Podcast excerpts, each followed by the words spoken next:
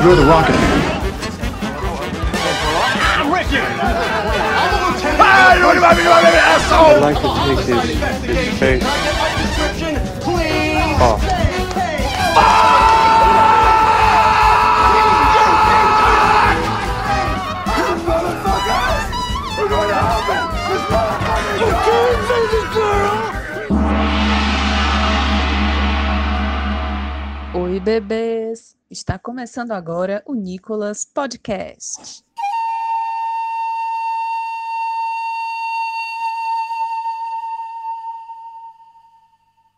Bem-vindas e bem-vindos ao Nicolas! A investigação aleatória recorrente sobre a carreira do grande astro internacional Nicolas Cage, tá ok? Ah, não, mas. Não, falta Aqui quem coisa tá comigo? Aqui quem tá Falta coisa, na comigo? moral, eu quero ouvir isso não. É o, é o Paulo Guedes. E a minha esquerda, não é esquerda não, tem que morrer esquerda. A minha extrema direita está JP Martins. Não! Eu adoro quando o PJ tenta imitar alguém, que ele esquece que tem que imitar. Aí no meio do negócio, ele fala só Eu não. tô rindo. Eu não consigo aguentar, cara. Eu não consigo, é mais forte que eu. Sim, Rudinei. Você precisa de um presidente? Que, que você pulsa Aqui quem tá falando é o moço de cocô, tá ok? JP, tudo bem, cara? Não. Rude, e você, tá bem? Cara, eu estou, estou, estou ok, estou bacana, estou suave. Eu já estive melhor, já estive bastante melhor, mas tudo bem. Vamos lá, vamos continuar essa vida. O nosso vigésimo episódio do Nicolas Podcast. Eu não imaginava que iríamos tão longe, mentira, eu imaginava sim. Eu imaginava que a gente iria até o vigésimo, na verdade, depois acabaria, mas acho que vai continuar, tô sentindo. Será-se? Mas assim, hoje não estamos somente JP, eu e Rudinei. Temos uma convidada, diretamente da cidade de Sorocaba, cidade que faz dupla sertaneja com o Fernando, a nossa querida Jéssica Reinaldo. Olá, Jéssica, tudo bem? Olá, tudo bom? Jéssica, seja bem-vinda ao Nicolas. Ouvi falar que você é uma Nicolover. Eu sou. Eu sou uma pessoa que gosta muito do Nicolas Cage. E assim, a gente tava falando aqui nos backstage, se vocês soubessem os bastidores, vocês ficariam enojados. Ficariam mesmo. Que bom que as pessoas não estão vendo. Enfim, Jéssica, uma informação que Rudinei e JP não tem essa informação, eu tenho. World Premiere. Exclusivo. exclusiva aqui em primeira mão. E vou pedir para que você, Jéssica, se apresente para quem tá ouvindo, dê aí seu- sua carteirada. Mas primeiro, por favor, fale como a sua vida eh, acadêmica está umbilicalmente ligada à carreira de Nicolas Cage. Então, isso é muito inacreditável, na verdade. Mas eu sou formada em História. Uou! Não esperava por isso. Oh meu Deus, uma pessoa fermada! Tem um motivo muito sério porque eu quis fazer História. Na verdade, são dois motivos. Um deles é a Múmia, de 1999. Porque eu queria muito ir pro Egito caçar Ah. múmias. É isso que historiadores fazem, né? É, é, exato. Eu descobri tarde demais que não era, mas na minha cabeça ainda é. e o outro é por causa da lenda do Tesouro Perdido. Não! Sim! Sim! Eu assisti aquele filme muitas vezes, muitas vezes. E eu queria muito roubar a declaração de Meu independência. Deus do céu. Caraca! Eu ainda vou ser expulsa de algum museu. Eu ainda não fui, mas eu vou ser. Já... Já temos a liberdade de chamar a Jéssica de a Nicolas Cage brasileira. A, a Nicóloga, bicho, ela é Nicóloga, cara. Ela é formada em Nicologia. Eu queria A mulher tem um diploma. Exatamente. um diploma por causa do Nicolas Cage, gente. Eu tô muito chocado, eu nunca pensei que Nicolas Cage tinha essa capacidade tão grande de mudar a vida das pessoas. Então, se você tá ouvindo a gente, fala o seguinte: em vez de você fazer aqueles famosos testes vocacionais pra saber o que você vai fazer no Enem, assista a filmografia do Nicolas Cage, vai ter um Nicolas Cage que vai encaixar no seu futuro profissional, né? Porque o Nicolas Cage, além de tudo, é um bom tipo de, de profissão. Assim, você pode ser bombeiro, você pode ser motoqueiro, você pode ser anjo. Confiram o GIF biográfico do Nicolas Cage que tá na página dos meninos, porque é um ótimo GIF. Fui eu que Exato. fiz, inclusive. Tá de parabéns. A Jéssica chegou com o prêmio de melhor Jéssica, assim, de cara, cara. Caraca, sim, melhor Jéssica. Palmas. Obrigada, Tem que gente. bater obrigada. palma baixinho, porque senão eu acordo os vizinhos aqui. Jéssica, eu queria dizer que você me inspirou e eu vou buscar uma nova profissão de Nicolas Cage. Vou largar minha faculdade, eu acho que vou virar, sei lá, traficante de armas, igual o Senhor das Armas. Com o Conner, cuidado. É, profissão ex-presidiário. É uma boa oportunidade. Sim, gente, voltando à nossa. Eu tô extasiado, eu tô, eu tô aqui enrubescido porque é uma autoridade em Nicolas Cage que a gente tem aqui como convidado aqui hoje no Nicolas Podcast. Mas a gente tem que seguir a dança, o roteiro. De sempre. E agora a gente vai pra parte que muita gente gosta, que são os Cage Facts, que são os fatos da vida de Nicolas Cage, muito além da tela. E hoje quem mostra, quem exibe esse Cage Fact pra gente é Roberto Russ James. Por favor, Roberto. Olha, eu devo dizer que eu estou até um pouco intimidado depois dessa revelação bombástica. A gente começou o podcast com, no ápice, né? Isso é um, dá um pouco de medo. O meu Cage Fact hoje ele é rapidinho, ele é um trecho de uma entrevista rápida também que o Nicolas Cage deu. É um trecho que eu achei bonito, porque a gente consegue vislumbrar um pequeno Nicolas Cage, sabe? Mas, tenta pensar no Nicolas Cage, criancinha, Pequeno Nicolau. correndo por aí, brincando de pega-pega, Pique-esconde. correndo nas poças de lama. Joatrepa. Bila. Chulipa. Sete Pecados. Peão. Arraia. Jéssica, o que se brinca aí no, no seu estado se Nicolas Cage tivesse nascido aí? Olha, se o Nicolas Cage tivesse nascido aqui, eu acho que ele ia brincar muito de esconde-esconde. Eu acho que ele ia rodar uns peão. Eu acho que ele ia subir numas, num, nos pés de fruta. Eu acho que ele ia fazer bastante isso, sim. Nadar nos riachos. Claramente uma criança parcoseira, né? É, eu acho que sim. Mas é o seguinte, Nicolas Cage foi perguntado o seguinte: Você sente falta da sua childhood, da sua infância? E ele respondeu: Eu ia tentar imitar ele em inglês, mas eu não vou passar essa vergonha. ele mandou um Oh yeah. Ok. Esse foi fácil. Rude, Rude, Rude, Rude, por favor. Faz um Ah. replayzinho aqui, de novo, aqui, das vozes dos vídeos mais incríveis do mundo, por favor. Ah, sim, tá bom, vou fazer. Oh yeah. Minha infância foi extraordinária. Por causa de meus pais, eu fui criado por um pai que era professor de artes e literatura. A minha mãe, ela era uma dançarina moderna. Ela tinha problemas emocionais.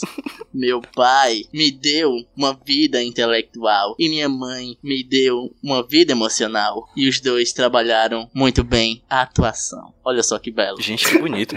que bonito. Hoje o pai do Nicolas Cage provavelmente estaria preso, pois estaria doutrinando criancinhas, né? E sua mãe seria artista, então. Tem que acabar o pai. Ah! É, gente, a gente tem que rir. Sim, muito bom. O pai dele era professor de literatura, a mãe dele era dançarina. Fica imaginando como eles se encontraram na vida. Provavelmente um bar enquanto o pai dele fumava e observava a mãe dele. Aí os dois andaram de carro por essas estradas perdidas de Nova York. Justo. Específico. Específico. Poderia ser em Sorocaba, mas Nova York também é uma boa ideia. Poderia ser em Belém do Pará.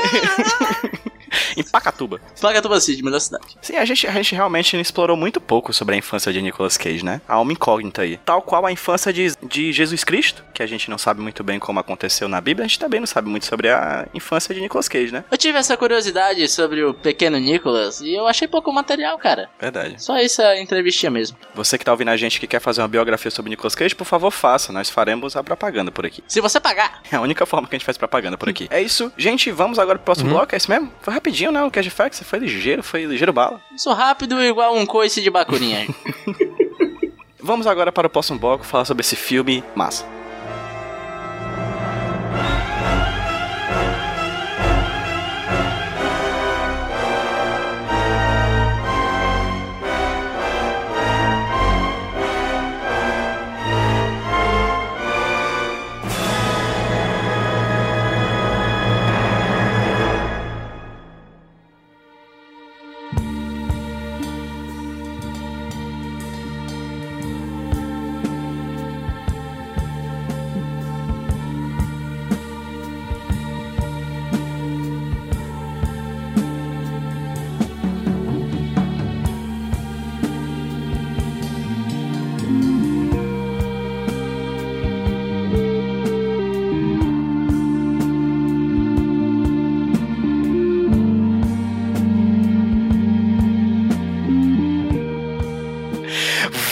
Voltamos, cara. Tu notou, Rude? Eu estou notando umas cores diferentes nesse ambiente, um... Tá meio roxo. Pera, agora tá verde. Pera, agora tá amarelo. E agora tá verde de novo. Uau! Meu Deus, que coisa louca. A gente vai falar sobre Mandy, gente. Primeiro filme que a gente. Não, o segundo filme que a gente escolheu sem sorteio aqui pro podcast Nicholas, porque o primeiro foi o filme que mudou a vida de Jéssica Reinaldo, Lenda do Tesouro Perdido, que foi nosso Sim. primeiro programa. Caraca, é verdade. Filmaço. Mas hoje a gente vai falar sobre Mandy, um filme que se passa em 1983 e conta a história de Red Miller, vivido por Nicolas Cage, em busca de vingar a morte de sua esposa, Mandy, interpretada pela atriz Andrea Hesborog. Ela é assassinada por uma seita de fanáticos religiosos, liderada por uma versão broxa do Iggy Pop, em um filme que poderia ser dirigido pelo Tarantino se ele parasse de cheirar cocaína e começasse a tomar LSD. Eu anotei aqui o, o subnick aqui do filme é Kill Bill do Inferno. Kill Bill from Hell. Na verdade, cara, é um dos melhores, que são o melhor filme, ou melhor, o melhor clipe de uma banda de metal, sem ser clipe de uma banda de metal que eu já vi. Um puta clipe de duas horas, né? Exatamente, cara. São duas horas de um clipe que poderia ser de qualquer banda de metal, assim. Você poderia botar uma, uma ópera rock a partir desse, desse filme do Mandy. Mas, já falei minha sinopse e vou pedir para que a nossa convidada, Jéssica Reinaldo, fale um pouquinho. O que, que você achou, assim, de cara do filme Mandy? Olha, é uma pergunta muito complicada. Assim, é, eu fiquei que nem aqueles bichinhos de luz, né? Porque tem muita luz e muita cor. Ele é visualmente muito bonito. É um filme bonito, mas louco, né? Bem, Bem louca, louco. né? Empo- Empolgante. Empolgante. Cara, é um filme muito doido. É um filme muito lento. É muito lento. Vocês acham lento? Não acho lento, não. Eu tô com o JP, eu tô pulando aqui na frente, e eu não acho lento. Eu achei lento, mas isso não me incomodou de forma alguma. Eu fui no ritmo do filme. Eu acho que podia ter uma hora menos de filme ali. Olha, a minha interpretação desse filme, que assim, você escutou a sinopse do PJ, a sinopse maravilhosa, Gostaria de agradecer. mas você percebeu que ela é bem padrão, sabe, cara? É tipo um filme do Charles Bronson, visto por um cara que parece ter essa nostalgia, eu senti no filme que ele tem uma nostalgia de filmes mais antigos, porque assim, você jovem que não conhece Charlie, Charles Bronson, os filmes do Charlie Bronson era basicamente, filme 1, mataram a mulher de Charlie Bronson, ele se vinga. filme 2, mataram o filho de Charlie Bronson, ele se vinga. Filme 3, mataram a empregada do Charles Bronson, ele se vinga também. Ele se vinga de todo mundo. É, é isso. Esse filme é basicamente isso. Só que é uma visão de um cara que tem uma noção muito específica de cinema. E é tipo uma visão onírica e experimental e contemplativa sobre esse roteiro bem simples. Que bonito isso. É um filme do Stephen Seagal patrocinado pela Nossa. Faber-Castell. né, basicamente isso. É um filme de vingança clássico, né? Sim, eu pontuo como a coisa mais importante do filme é a fotografia e a direção de arte do filme. Assim, é um filme muito bonito. O dinheiro todo do filme foi investido em fotografia e direção de arte. Sim. Hum, hum, E naquela arma. exatamente. E assim, é um filme que é engraçado porque quando você costuma pensar num filme, você costuma pensar num filme que tem uma paleta de cores, assim. Você pensa no Matrix da vida, você vê aquele verde clássico do Matrix do começo Sim. ao fim, o laranja estourado do Mad Max Estrada da Fúria. Enfim, qual é a paleta de cores desse filme? É todas. tem cenas que parece que você tá numa uma paleta verde, extremamente verde, aí passa pro azul, depois pro amarelo. É quase uma bandeira LGBT, assim. Você, cada cena tem uma cor extremamente forte, assim. Por mais que do meio pro final o vermelho se estabeleça como a cor. O vermelho e roxo se estabeleça como uma cor principal, assim. Mas o começo do filme é muito colorido. Ele passeia por paletas de cores como se fosse eu, sei lá, mudando de roupa, assim. Apesar que eu não tenho muitas roupas e todas elas são pretas. Todas as cores têm significados. Acho isso bem legal de pontuar. E é legal que o- primeiro ato do filme vai até a metade, eu achei isso sensacional. Sim, é, é, é direitinho a metade do filme. Quando vem os créditos, eu, eu- eu fiz um uou, sabe? Yeah! No começo ele explora cores mais frias, que é o mostrando o relacionamento do Nicholas com a esposa dele, com a Mandy. É tudo muito bonito, cara. Parece que é tudo pintado. Cada ceninha deles, sabe, só abraçadinho, parece que é pintado à mão e tem às vezes entra realmente uma pintura na tela, você fica, caraca, que é isso, velho? É, Aquelas fotografias em plano aberto são absurdas de lindas, cara. Deles dois, assim. E é muito um, um paralelo da, da Mandy ser uma desenhista também, né? Uma artista, ela lê muita ficção, fica imaginando cenas na, na Uhum. cabeça dela. Então acho que ele mostra pra gente eh, meio mais ou menos a, a, a mente dela, né? Eu realmente acho um filme muito bonito. E eu gostei de ter visto ele. É, é um filme, não sei, ele é muito estranho, muito louco, mas é um filme muito bonito. Só que eu tenho esse problema, né? Assim, com a Mandy. Porque Uhum. é aquele estereótipo da mulher que morre pro cara se vingar, né? Uhum. E, e isso incomoda pra caramba, né? Principalmente meu trabalho é com crítica feminista, então a gente É. para pra ver Mandy e você fica meio, ok, tudo bem, não precisava disso, sabe? Eu ia ter gostado mais de Mandy se a Mandy tivesse destruído todo mundo. Quando mostra o destino final de Mandy, eu fiquei, sério? É isso que vai acontecer aqui? Eu fiquei decepcionado nisso. Pois é, eu esperava que ela voltasse, sabe? Naquela cena em que o. Eu não lembro exatamente o que ele tá fazendo, mas ele vê ela no, no desenho, numa animação, que ela abre os olhos e eles estão vermelhos. Eu pensei, nossa, ela vai voltar, né? Sim, que é maravilha. legal. Eu vou gostar mais, né? Se ela voltar. Mas infelizmente não aconteceu e fiquei bem triste. Porque eu tava gostando da Mandy. Ela é muito louca. Sim, ela é foda. Ela é maravilhosa. Inclusive, já puxando aquele checklist de filmes do Nicolas Cage, tá aí um casal que eu achei com química. Porque ela é massa, Sim. ela é foda, ela é estranha para um cacete. Sim. Tal qual o Nicolas Cage. Olha aí, que casal bonito, né? É. Encaixa bem. Eles têm muito tempo pra mostrar a química, né? Mas tem alguns pequenos detalhezinhos que eu acho bonitinho pra criar um quí- química entre um, um casal. Por exemplo, a primeira cena que aparece o Nicolas Cage vai falar com ela, ela tá desenhando, ela olha pra ele e enquanto ele tá falando, ela passa a mão na barba dele, faz um carinho assim, Uhum. sabe? Esses pequenos É detalhes, um ato né? tão singelo. É, é tão, sabe, ele abraçado com ela, o jeito que ele olha pra ela. Os dois atores, o Nicolas Cage, eu acho que ele tá muito Tá. bem. E a atriz, que eu esqueci o nome dela, que é um nome complicado, pra mim é uma das melhores coisas do filme todinho, do lado da fotografia. Concordo. Porque ela é muito boa, ela é excelente, ela é estranha, ela é inquietante, sei lá, cara. Ela é Ela hipnotizante. fala umas assim. coisas muito loucas, né? Ela fala umas coisas muito estranhas todo tempo. Ela fa- As frases dela são uma loucura. E também tem aquelas partes que ela parece meio que com o olho maior que o outro, o olho mais escuro que o outro, não sei, não entendi até agora o que era aquilo. Eu tive a impressão, por causa dessas coisas, que ela seria mais importante no resto do filme. É válido pontuar que é o segundo filme do diretor Panos Cosmatos, que tem esse nome maravilhoso. Eu amo esse É. nome. Panos cromados. Eu sempre leio como Panos Cosméticos. E esse filme é de 2018, o primeiro filme dele foi de 2010, se chama Além do Arco-Íris Negro. Então, aparentemente, ele faz filmes de 8 em 8 anos, tal qual o mandato de um senador no Brasil. Não vi o primeiro É. filme dele, não vi, mas esse segundo já chegou chegando, assim. É um cara que só tem dois filmes, é interessante isso. Mas sabe quem viu esse filme, Quem PJ? viu esse filme, J. Rudinei? Ele mesmo, Nicolas Cage, ele falou que viu esse filme e passou oh, muitos dias sem dormir. Ele ficou impactado por esse filme e por isso que ele quis entrar nesse projeto. Nossa senhora, oito anos depois. Isso aqui é paciência, viu? Ah, então foi ideia do próprio Nicholas entrar em Mandy. Pera aí, aí que tem a história de bastidores. O Panos Cromados chamou ele pra interpretar o Jeremiah, que é o líder da seita. Jesus. Porque na época, o Nicolas Cage tinha feito o Eu, Deus e Bin Laden. Ele tava com aquele cabelo Oh, meu branco, Deus. barba branca, né? Que filme. E o Nicolas Cage negou. Ele falou, pô, não quero fazer esse personagem, eu quero fazer o Red. Aí o Panos Cromados falou, pô, você é muito velho pro Red.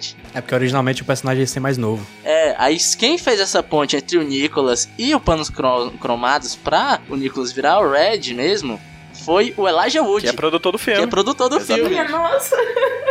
Ele aparece lá nos produtores, eu fiquei assim, what? Eu fui ver, era realmente ele, assim. Então, ah, nossa, gente. Faz todo sentido. Pois é, diz que o, o, o Cromados ele reescreveu o filme pra combinar mais o personagem com o Nicolas Cage. E olha, eu devo dizer que tem umas cenas que parecem ter sido pensadas pro Nicolas. Nossa, aquele personagem do Jeremiah Sandy é o Nicolas Cage. Sim, Gente, mas eu acho que o Nicolas Cage tá muito bem de Red Miller. Só tem uma forma de Nicolas Cage ficar melhor que o Nicolas Cage, é Nicolas Cage lutando com uma motosserra, assim. Eu achei sensacional. Eu queria mais. Não, é- não, peraí, peraí. Não é uma luta de motosserra, é um duelo de motosserra. Sim. Fala direito, bicho. Eu gostaria de pedir desculpa, assim, pela minha falha, porque, assim, é gigante demais pra eu conseguir co- contemplar com palavras a beleza que é essa cena, assim. Cara, é incrível, assim, é muito bonito. É interessante porque o filme, ele brinca também, além de brincar com as cores, além de brincar com esses personagens meio loucos, né, hipnotizantes e tal, é um filme que ele também tem um certo quê de realismo fantástico, né? Eu não tava esperando por isso, na verdade, assim. pô, demais. Eu tava pensando que era um filme de realismo e tudo mais, apesar de toda a questão poética da- das cores, mas é um filme que tem elementos de realismo fantástico que são surpreendentes, assim, é interessante, né? É só em série, não explica quase nada, e boa sorte, embarque, né, nessa loucura. Uma loucura mesmo. É, eu não, eu não tenho outra palavra pra descrever esse filme sem ser muito louco, é. Eu não vi o outro filme do Panos Cromados, mas eu gostei muito dele. Eu vou seguir esse cara no Twitter, sei lá. Porque ele faz um negócio muito legal, ele te maltrata um pouquinho, sabe? Ele pega uma cena incômoda, em vez de ele fazer corte, corte, corte, jump scare, ele prolonga ela pra te deixar incomodado. Por exemplo, o lance do realismo fantástico aparece pela primeira vez nos Motoqueiros del Diablo, né? Os demônio de moto, como é que chama? Sei lá. Os motoqueiros fantasmas. Essa cena que eles são apresentados pra gente, sabe, o cara chama eles, você vê eles vindo ao longe, aí corta pra reação do- da- dos caras olhando pra eles e os caras estão cagados, sabe? Os caras tá tremendo, tá de boca aberta, a respiração do cara tá pesada e você não consegue identificar a forma deles. Essa cena me deixou muito enervado, sabe? Fiquei tipo, "Ah, passa logo, vai.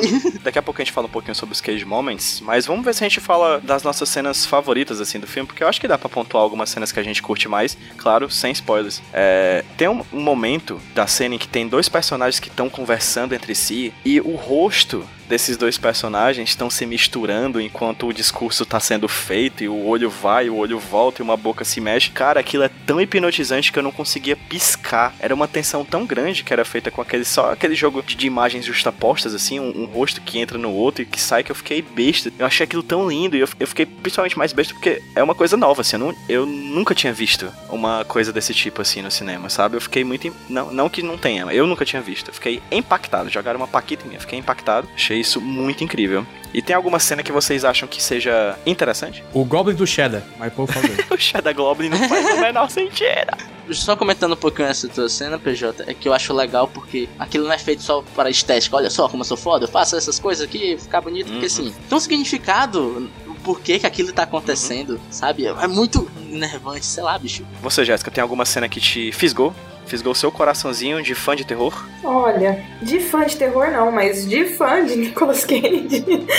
Aí sim? Aí sim. o- O Cage, depois que ele chega em casa, depois do, do acontecimento com a Mandy, e ele vai até o banheiro e pega uma garrafa de cachaça, Cara.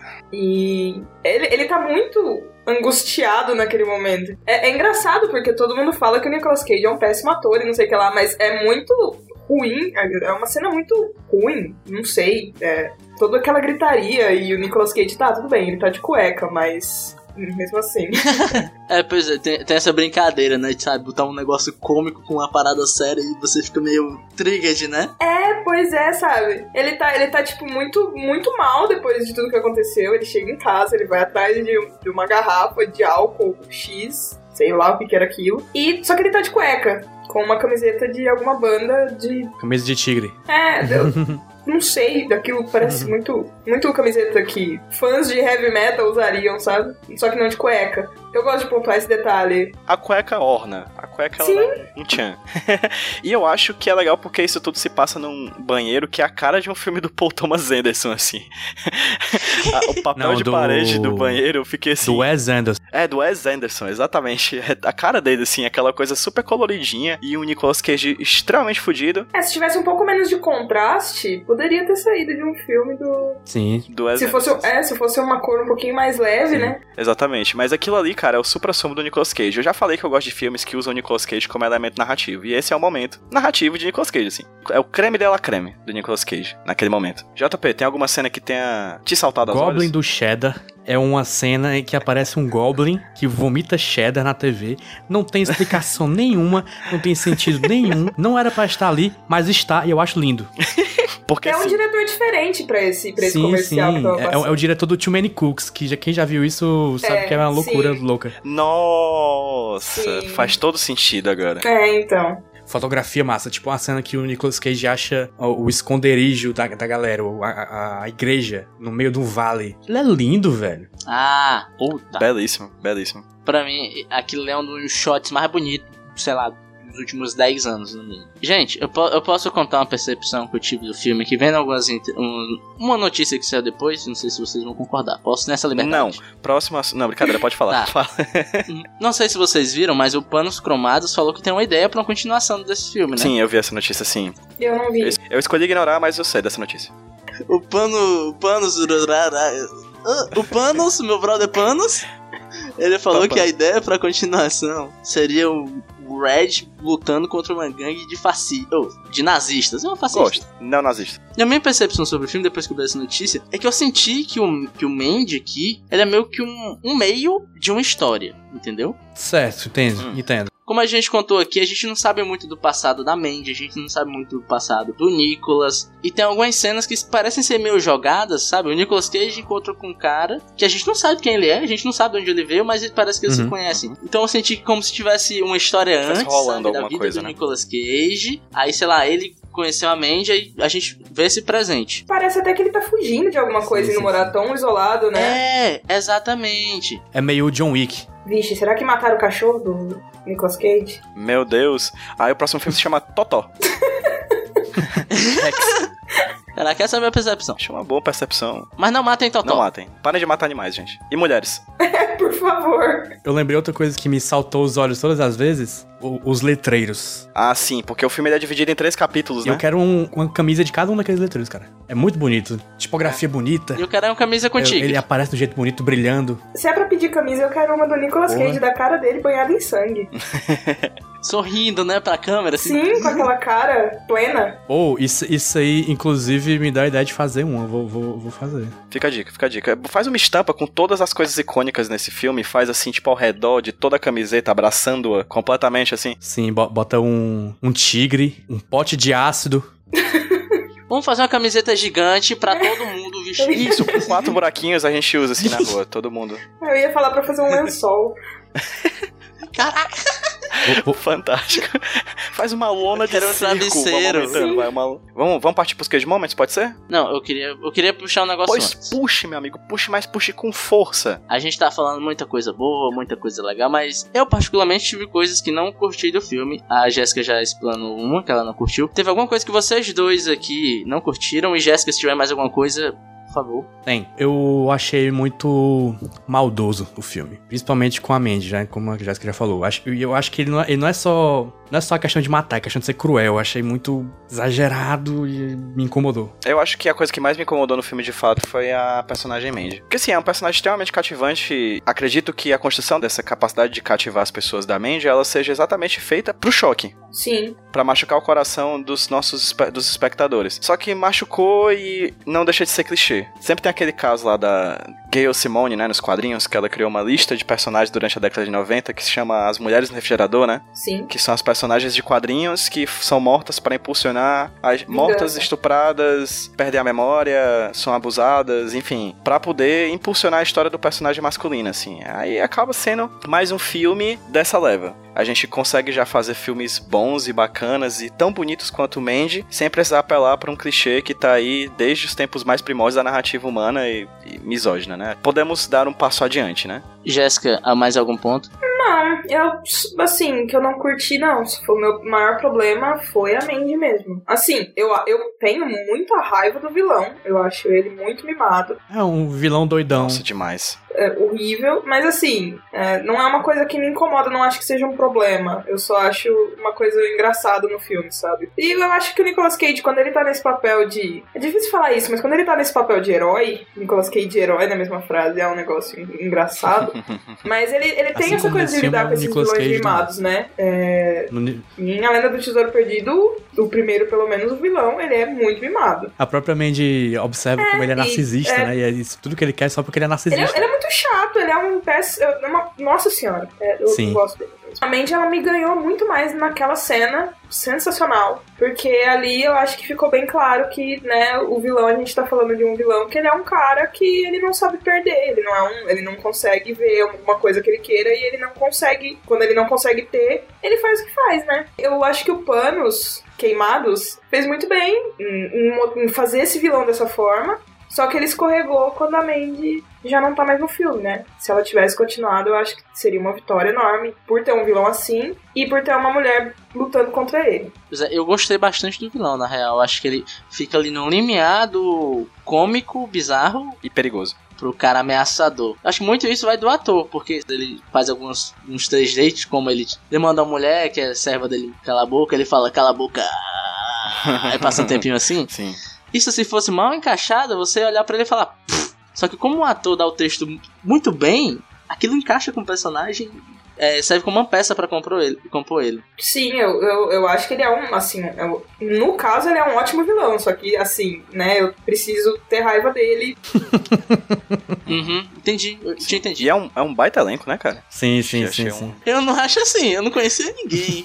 Um baita elenco que funciona no filme que eu tô dizendo, entendeu? Ah, Não tô sim. dizendo- Ah, sim, entendi. Ah, Não tô dizendo ali que vocês não viram o Will Smith ali Assim, com, com figurino diferente, assim. Eu tô falando que o elenco se encaixa bem. Foi um bom casting. Melhor falando que o elenco é motoqueiros, um né? bom casting. Exatamente, o Will Smith é um dos motoqueiros. Junto com o Brian De Nossa. Palma e o Joey Patch. Sim, é, E o que eu não gostei? Pera, deixa eu falar. nesse filme eu não gostei do Rudney reclamando do filme. Fala. É, nesse podcast vocês não gostaram de mim, perdão, gente. Nos outros eu fico mais calado. Não, mas o que eu não gostei é porque eu, eu vejo três linhas de filme dentro dessa obra. Tipo, eu vejo o filme de amorzinho, vejo um filme de ação, depois pra mim vira um slasher movie, como você assistisse o filme de- do Jason. Uhum. Só que o- você acompanhar essa perspectiva do Jason. Justo. Nossa, eu quero muito o Nicolas Cage como Jason agora. Seria meu sonho? Eu tava vendo hoje uma entrevista dizendo que o Nicolas Cage dizendo que o diretor queria que a, a segunda parte do filme o Nicolas Cage fosse o Jason. Ah, caraca, faz muito mais sentido agora. Só que aí o, o Nicolas Cage meio que não, não curtiu, mas ele tava se comparando mais a um golem do que a, um- do que a como o Jason, sabe? É uma estátua que ficou viva. Nossa, que decepção. E ele disse que antes daquela virada dele de tomar uma droga, né, no meio do filme, ele, ele ó, o Bruce Lee. Aquela cena é uma re- referência direta. O Nicolas Cage, ele vive num mundo, ele é a parte, né? Sim, Eu Demais. queria- sim. Caraca, Eu queria muito viver Eu- na cabeça do Nicolas Cage. eu queria ver o Inside Out, o divertidamente, na cabeça Sim. do Nicolas Cage. Seria tudo menos divertida. Seria alguma coisa à parte, assim. Seria surtadamente, alguma coisa do tipo. Enlouquecidamente.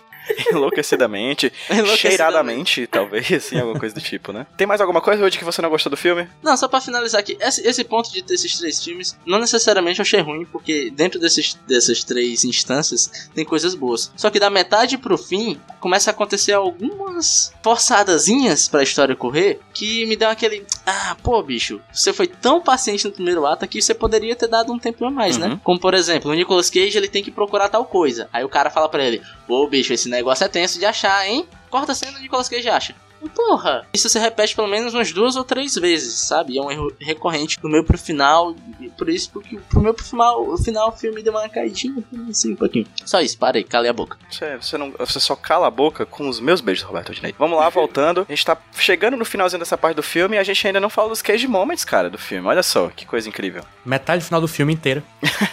Exatamente, é um cage momentzão, né? Mas, Jéssica, tem algum momento cage moment que saltou aos seus olhos? Além da cena do banheiro, que é maravilhosa, e da briga de motosserra, Uhum, do duelo, uhum. tem uma cena que ele tá preso, ele foi capturado, e ele tá amarrado num cano, e ele chama o, o guarda, o demônio, o Satanás lá, pra ir ver ele. E eu não sei exatamente o que, que é falado em inglês, eu- é uma palavra, é, tem uma palavra, eu não lembro qual que é.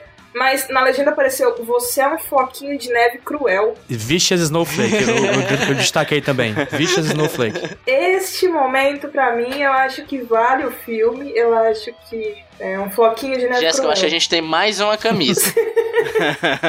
Sim. Floquinho de neve cruel.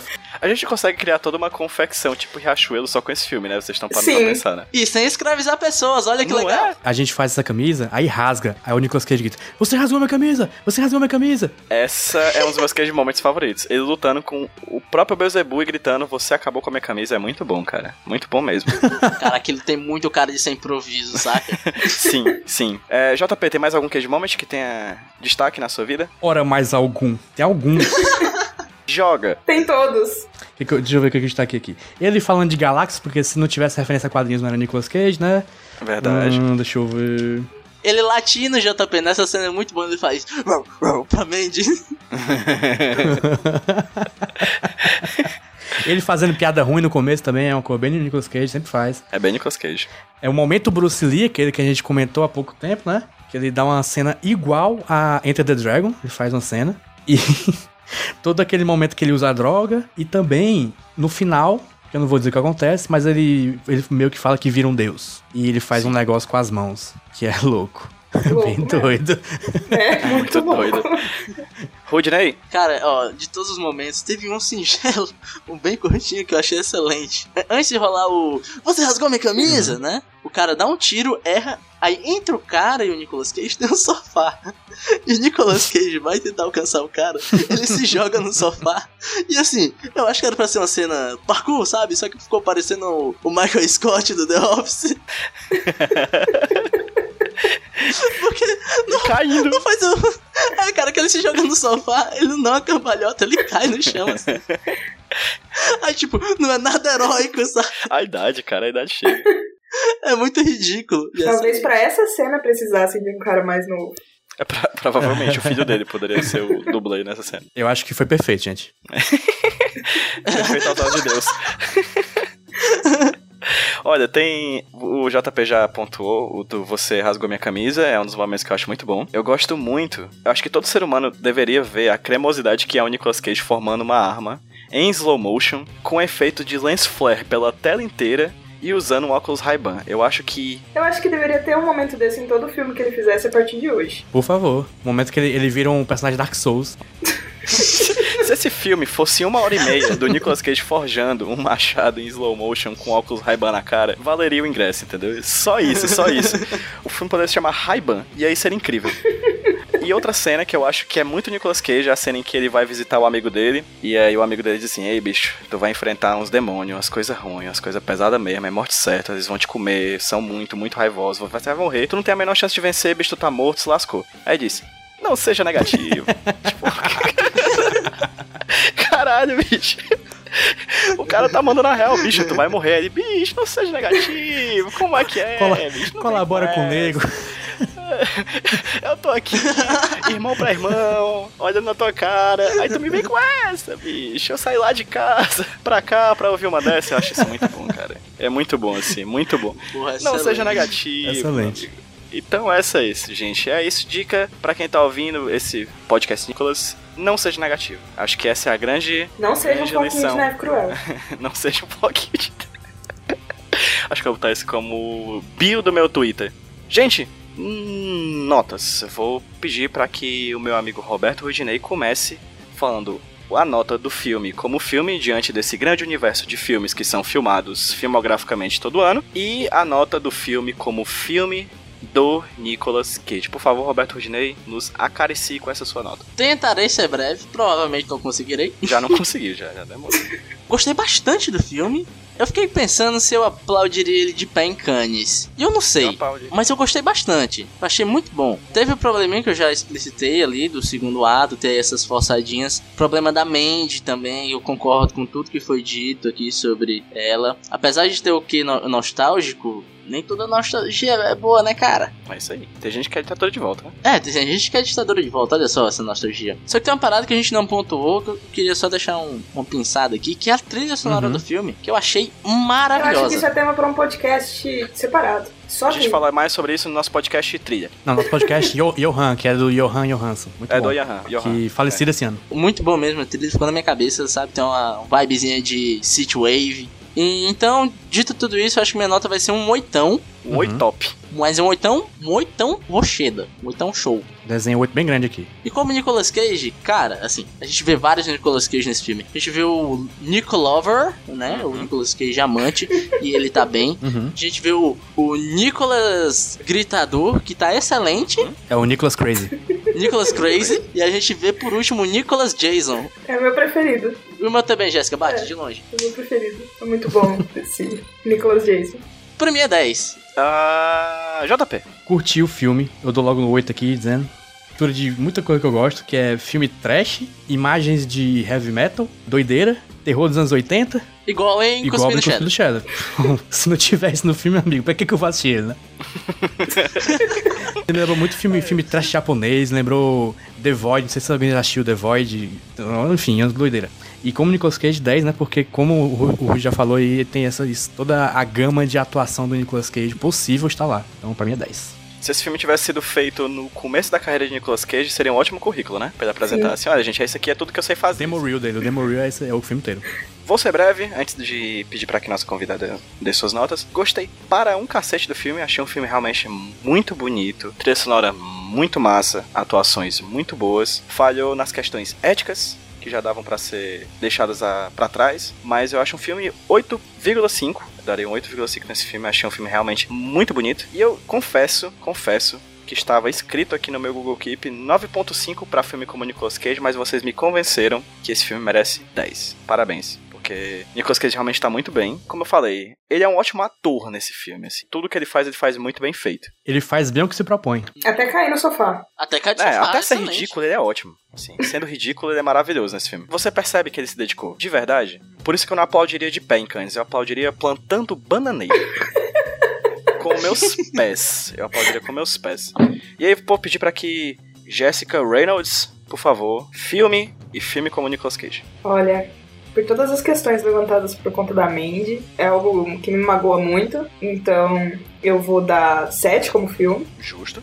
mas eu também vou dar 10 como filme de Nicolas Cage. Platinou, amigo. Por conta de todos esses motivos, né? Principalmente por conta do Nicolas Jason, que agora é meu objetivo de vida. Eu não vou conseguir morrer se eu não ver o Nicolas Cage como Jason. E agora isso se tornou o meu novo objetivo aí.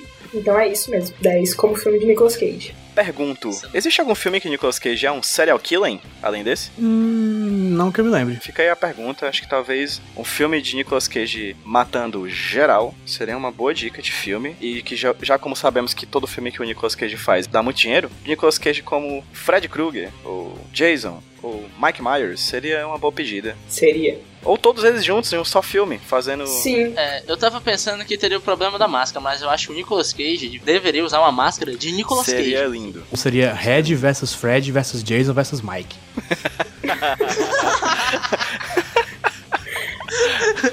É, não tem como. Não tem. Esse seria o melhor filme da carreira do Nicolas Cage. Aí esse filme seria 10 de Nicolas Cage, 10 como filme. Mas Mandy, JP, saiu com que média? 7.8. Uma média boa, média melhor do que. Uma média ok. melhor do que ela no MDB, que tá 6.7 no IMDB, só que vocês sabem que nós somos muito mais relevantes do que o MDB. Então, ouça o que a gente Que fala. vale a nossa. E como filme de Nicolas Cage, manda aí, solta esse número bonito. 10. Cravadíssimo. 10. 10. Zão. Eu não sei fazer esse jogo com vozes. 10. Pronto. Dezão, nota como filme do Nicolas Cage, então se você está querendo um dia, você acorda, quero ver Nicolas Cage em toda a sua glória, assista Mandy. Eu só queria é, destacar que a gente desperdiçou uma piada de passar panos no filme, mas tudo bem. Desculpa. Próximo bloco. Droga. Por favor, Já próximo. não desperdiçou mais, né?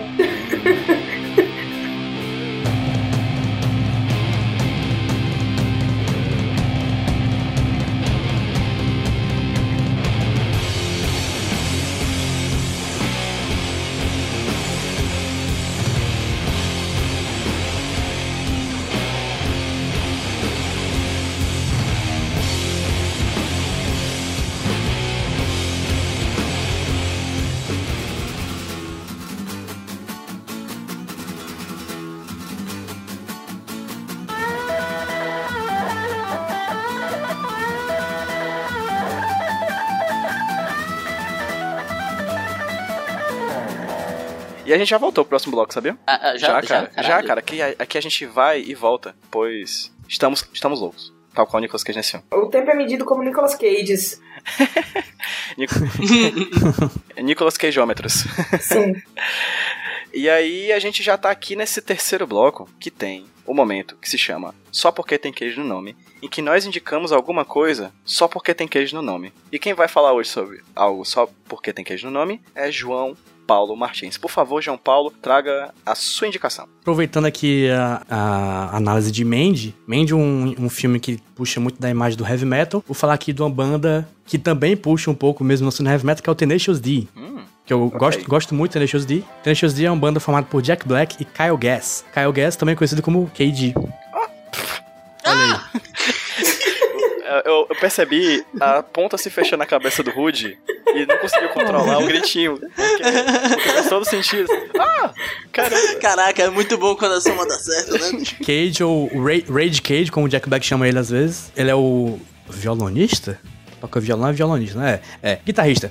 Acústico. e ele é muito bom. Fica, fica a dica aí, acompanha o trabalho dele. Ele tem duas bandas, tem o Tenacious D e a- e o Kyle Gas Project, eu acho, o Kyle Gas Band, coisa assim. E ele é mó bom.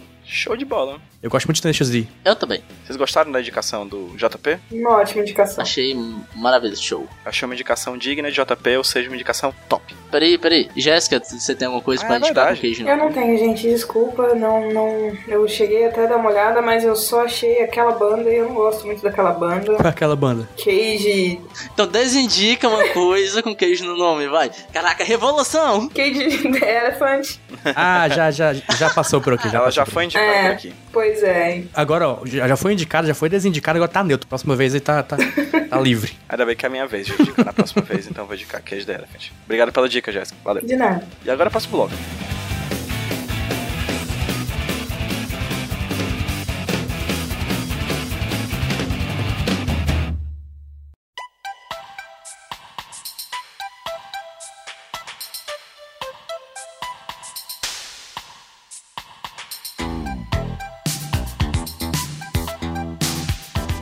Que já voltou, porque aqui a gente não perde tempo não. Aqui a gente vai e volta ligeirinho pra fazer os nossos jabás. Eu vou pedir pra que a Jéssica, por favor, comece falando sobre o seu maravilhoso projeto, seu maravilhoso blog. Jéssica, fala pra quem tá ouvindo a gente um pouco mais sobre o seu trabalho, onde a gente pode encontrar os teus textos, as tuas produções. Eu trabalho com terror principalmente. Eu faço. Eu né, fiz minha pesquisa do, do curso de história com terror. Então eu continuei trabalhando com isso. E eu fiz um blog chamado Fright Like a Girl, que eu trabalho com crítica feminista dentro dos filmes de terror. Então eu pego filmes e vejo a representação feminina deles e procuro diretoras e mulheres que trabalham com terror pra falar sobre elas. E eu também tô escrevendo no Delino Nerd sobre outros temas que não sejam terror ou terror também, depende muito. E é basicamente isso. Eu tenho um projeto de assistir um filme de terror por dia e é basicamente isso. Que tá meio mal das pernas, mas tá indo bem. Gostaria de indicar fortemente o Twitter da Jéssica, tanto por ser uma arroba muito deliciosa. Por favor, Jéssica, fale. É, vocês podem me encontrar no Twitter por Capirojéssica. Essa é Incrível, muito incrível. Meu, meu Twitter, meu Instagram, meu Facebook é tudo Capirojéssica. É facinho de achar. Joga horror também lá no- nas pesquisas, que também você me acha facilmente. Eu falo sobre isso o dia inteiro. O Nosso Fegata também, que é outro nome que você usa. É, o Nosfegata é meu, meu nick especial. bom. E acho, particularmente, posso agradecer aqui a Jéssica para todo o Brasil por você ter feito um mês pro Halloween só usando GIFs do Salem da antiga série da Sabrina. Sim, foram 50 dias. 50 de- dias. Em retrospectiva e 50 GIFs diferentes. Foi um momento muito mágico da minha vida. Foi maravilhoso. muito bom de acompanhar. Eu acho que foi o melhor projeto desse ano que eu fiz. Justíssimo. Falando em projetos, JP Martins, por favor, os projetos. É, Agnaldo Indica, agnaldo.in. Todo dia uma música de videogame diferente no Twitter e no Facebook e no YouTube. E é isso. Agora, Roberto Ginei, vem e brilha. Eu, eu ia fazer uma piada, esqueci a piada. Ainda bem.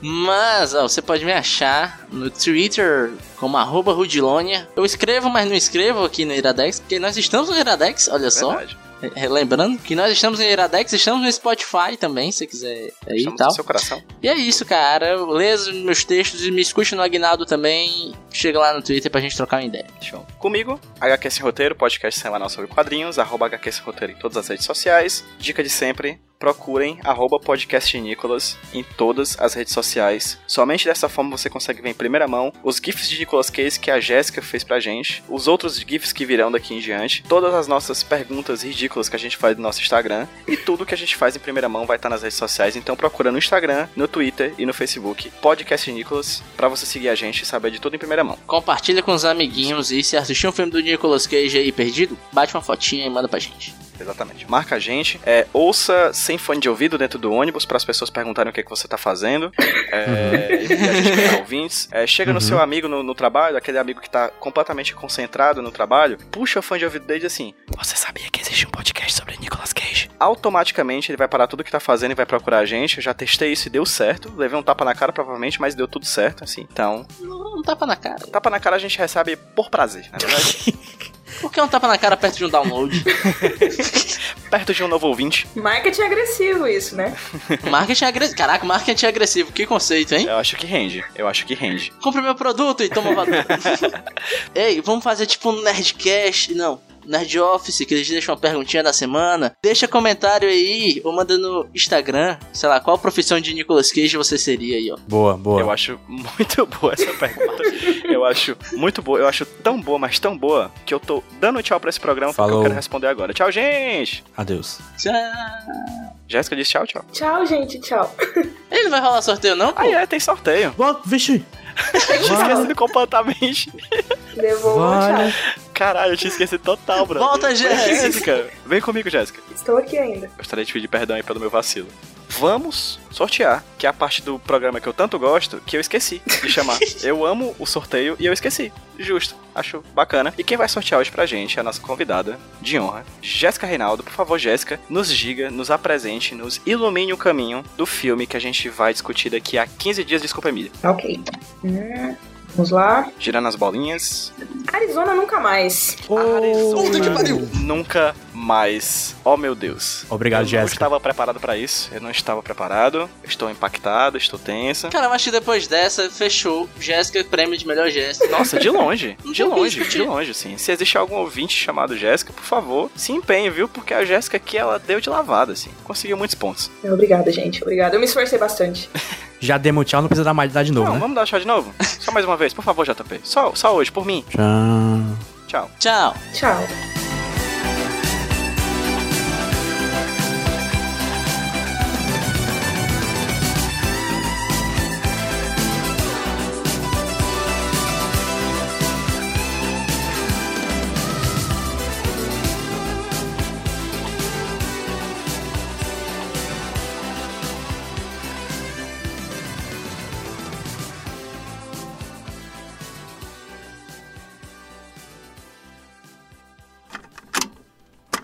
Eu sou o Rudinei e eu editei esse podcast.